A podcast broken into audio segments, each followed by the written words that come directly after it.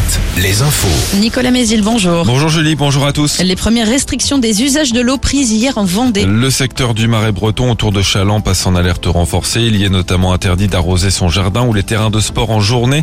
Deux autres bassins du nord-ouest de la Vendée passent eux en alerte. Une quatorzième journée de manifestation contre la réforme des retraites avec un parfum de dernier acte. On défile ce matin dans les rues de Segré, Fontenay-le-Comte, Cholet, cet après-midi à La Roche-sur-Yon et à Angers. Comme à chaque fois, tous les syndicats ont appelé à se mobiliser. Pour la CFDT, il s'agit surtout de se projeter vers d'autres combats sociaux. Jonathan Semelin, le nouveau délégué régional de la CFDT en Pays de la Loire on est lucide hein, sur le fait que cette réforme, euh, elle va très probablement passer. Il n'empêche qu'on est quand même en désaccord euh, profond et donc euh, du coup la manifestation de demain, elle est là aussi pour maintenir la pression face au gouvernement et puis dire aussi au gouvernement qu'on sera très très exigeant sur les dossiers à venir aussi en termes de méthode, mais aussi en termes de, de compromis social qu'on peut attendre parce que si vous voulez cette réforme des retraites, elle a aussi mis au grand jour les inégalités qui sont liées au travail. Comment est-ce qu'on on aborde la question des conditions de travail. Et là, euh, il s'agit aussi de maintenir la pression pour pouvoir aborder aussi ces, ces thématiques qui sont importantes dans la vie des travailleurs. En Ukraine, un barrage hydroélectrique en partie détruit cette nuit près de Kherson. Volodymyr Zelensky convoque son conseil de sécurité. Kiev accuse Moscou d'avoir bombardé l'infrastructure.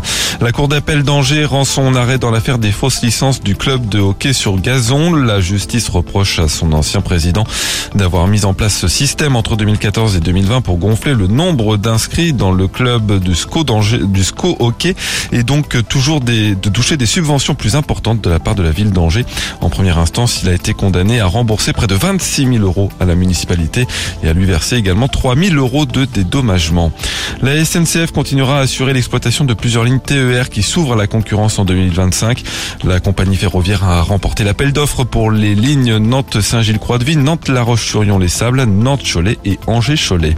La commission de discipline de la Ligue de foot se réunira de nouveau lundi prochain après l'incident survenu lors du match de Ligue 2 Bordeaux-Rodez vendredi. Les dirigeants des deux équipes ont pu défendre leur position hier. Une chose est sûre, le match ne sera pas rejoué cette semaine.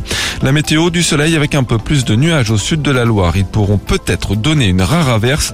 Les maxi toujours chauds de 27 à 29 degrés.